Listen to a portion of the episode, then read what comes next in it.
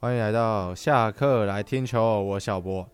OK，一周又过去了，那这个礼拜的上周回顾呢，是由我来为大家带来的。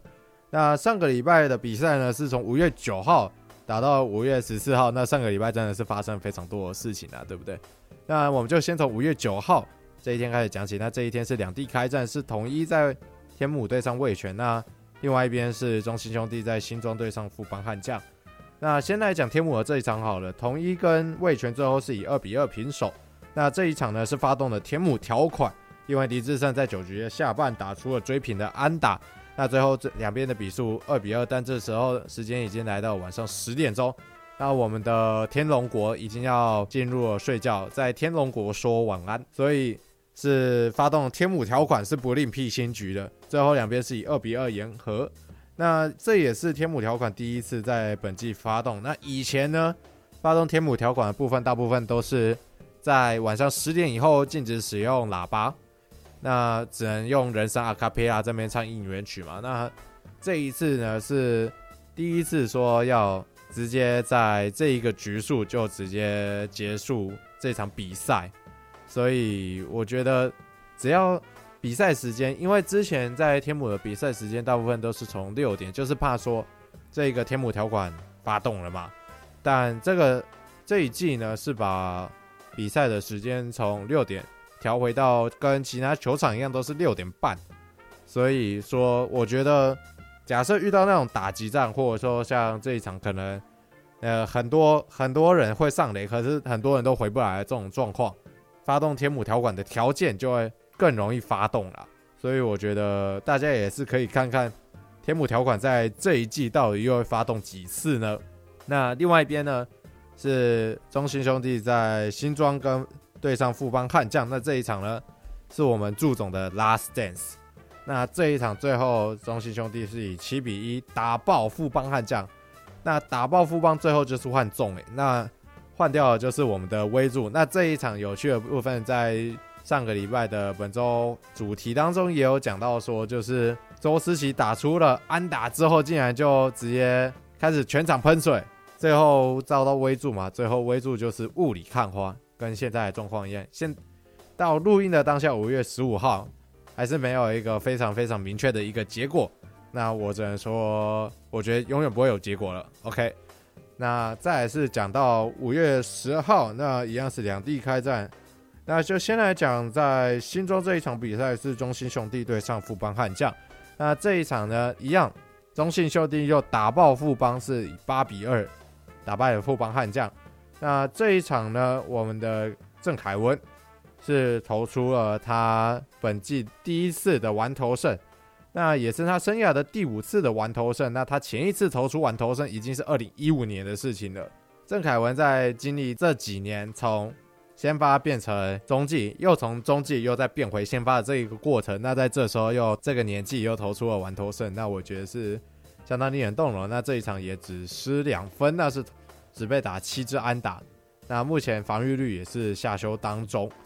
那这一场呢，我们的张狂詹子贤终于不是那个只打保龄球的那一个人了，他是把保龄球直接往天上打的那一个人。那是打出了本季的第一支全垒打，那也恭喜我们的詹子贤。那另外一边呢，是乐天桃园对上魏全龙在天母的比赛。那这一场呢，我们的状元刘基宏又炸裂了，是炸出了本季的第七轰，那是再一次夺回了全垒打王的宝座，从我们的安可的手上。那目前是只跟安可也只差一支，目前是七轰，那安可是六轰。那安可在这一个礼拜是没有打出任何全垒打的，所以。这一个状况，这个礼拜到底是安可在追上，或者说刘基宏可以再拉开差距？那我们也只能看这个礼拜了。那再来是讲到了隔天，也就是五月十一号的比赛，那一样是两地开战，就先来讲统一师在新庄跟富邦悍将这一场比赛。那这一场统一派出的先发是我们的釜山金孙，也就是我们的古林瑞阳。金孙呢是在这场吞下了他本季的第一败，那是投了六又三分之一局，被打了五支安打，然后其中有三分失了三分，有两分是折失分，失了这三分都是集中在第七局，也就是没有投完这三分之一局当中。那其中有一个是包括的三垒手林子豪的一个传球失误。那那一球呢是林子豪滚地球，那是重心没有没有保持好，那这一球是传到二垒是个大爆传，所以就让二垒原本要上二垒的跑者是上到三垒，最后是跑回了这一分嘛。那最后就由我们的金孙吞下败投。那另外一边呢是乐天桃园一样在天母跟魏全龙的比赛。那这一场魏全龙的先发投手郭玉正是拿下了本季的第一胜，那是投了六局被打六支安打只失一分，那状况是回稳了。因为郭玉正在这一场在这一季是有大量失分的问题，那也有投不满五局的这一个问题，那在这一场可以。投满五局，甚至说到第六局只被打六支安打，然后十一分，我觉得是还不错了，已经相对起前面的几场已经不错，那也拿下了本季的首胜，也恭喜他。那再来是讲到了礼拜五，那礼拜五最期待的比赛，当然就是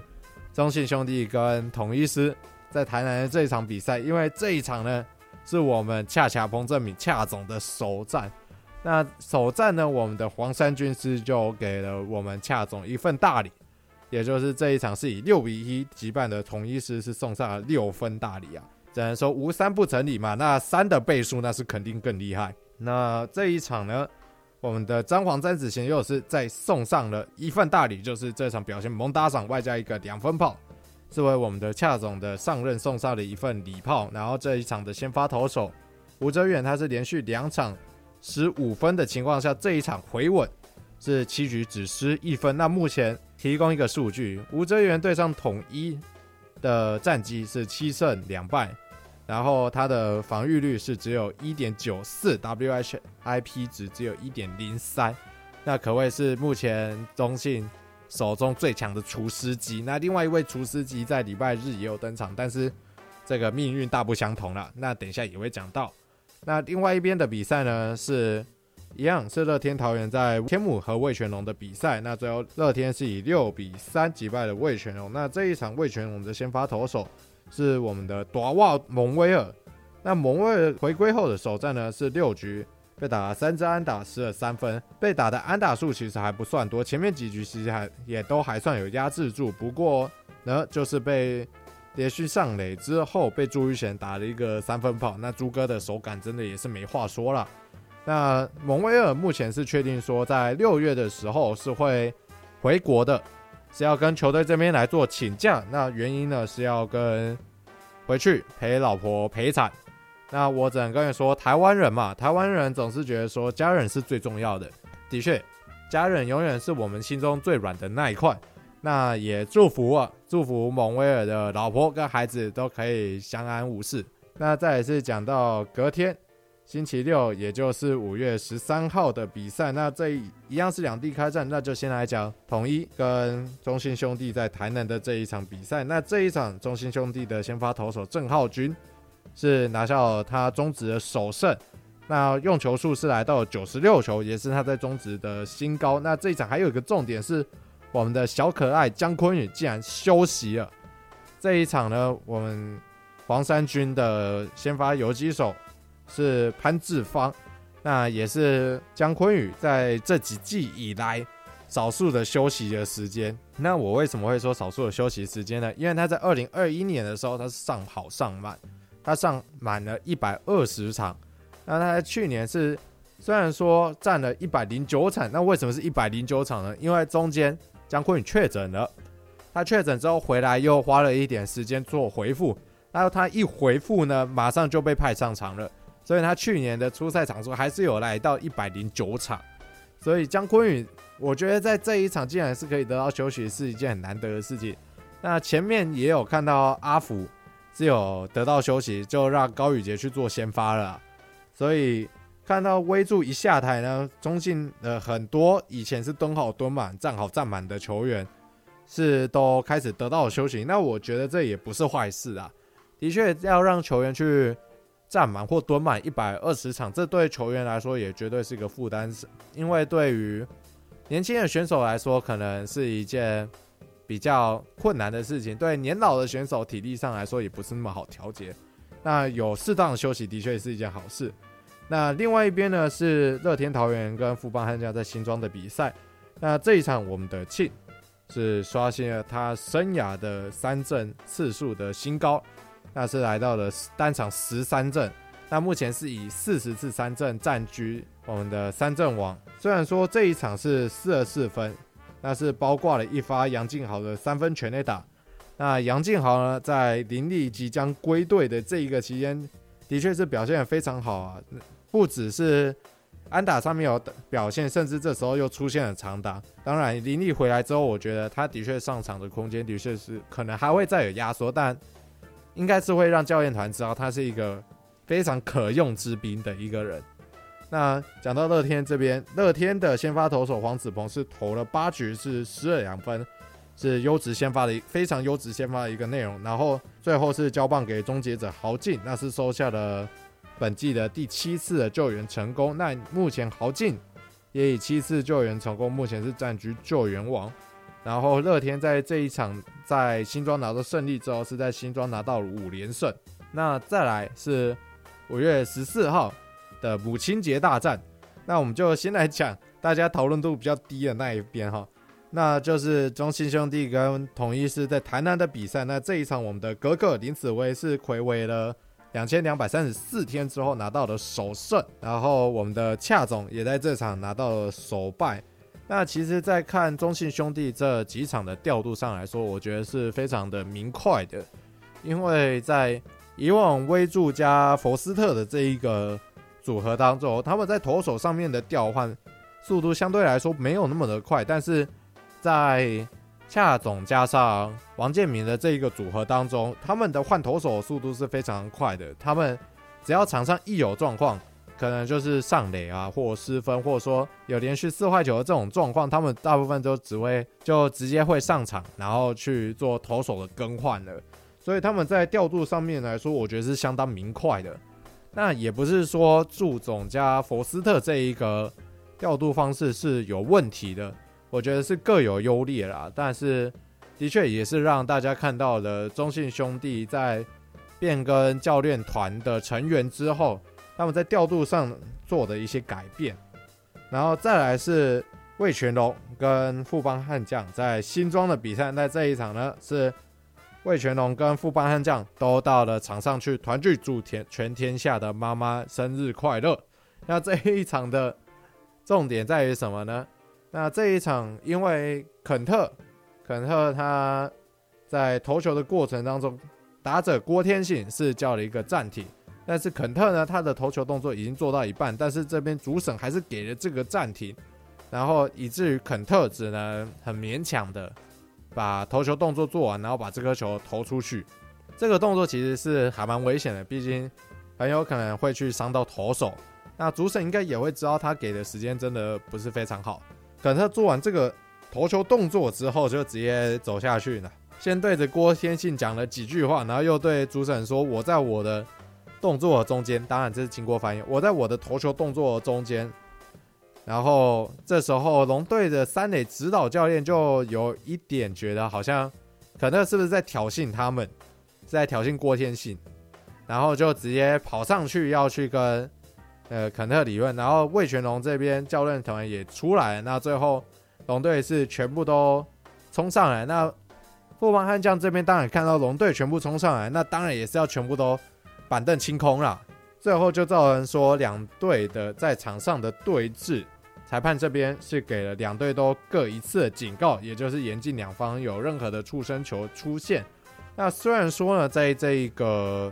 规则上的引用似乎不是用的这么的得当，因为给予警告的这一个前提之下是必须有故意狙击这个球的出现，两方上场对峙之后，给予两边去进行警告。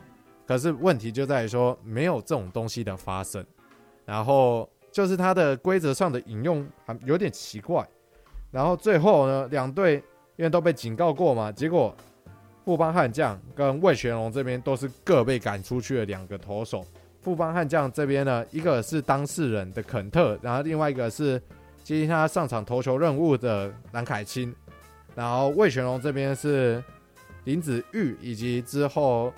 的廖任磊，都是相继的被赶出场了，所以这一个判决真的是相当相当的一个关键，毕竟这个影响到了后续两队的，不管是在投手上或者说打击上面的发挥问题。最后我讲一下我自己的看法，那我觉得说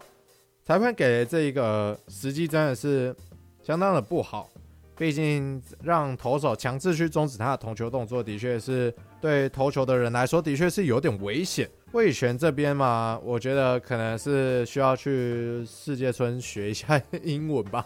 可能必须去找个补习班去补习一下。可能球队可以帮球员去上课嘛，每个礼拜开一个礼拜的英文课，对不对？这样至少人家在讲什么可以比较听得懂嘛。现在这个时代强调的是。那个 bilingual 嘛，那当然了，球员们可能离学学生时期有一小段距离，大家都知道，可能工作环境里面没有用到英文，大家可能就比较生疏了，所以就没有听得那么懂。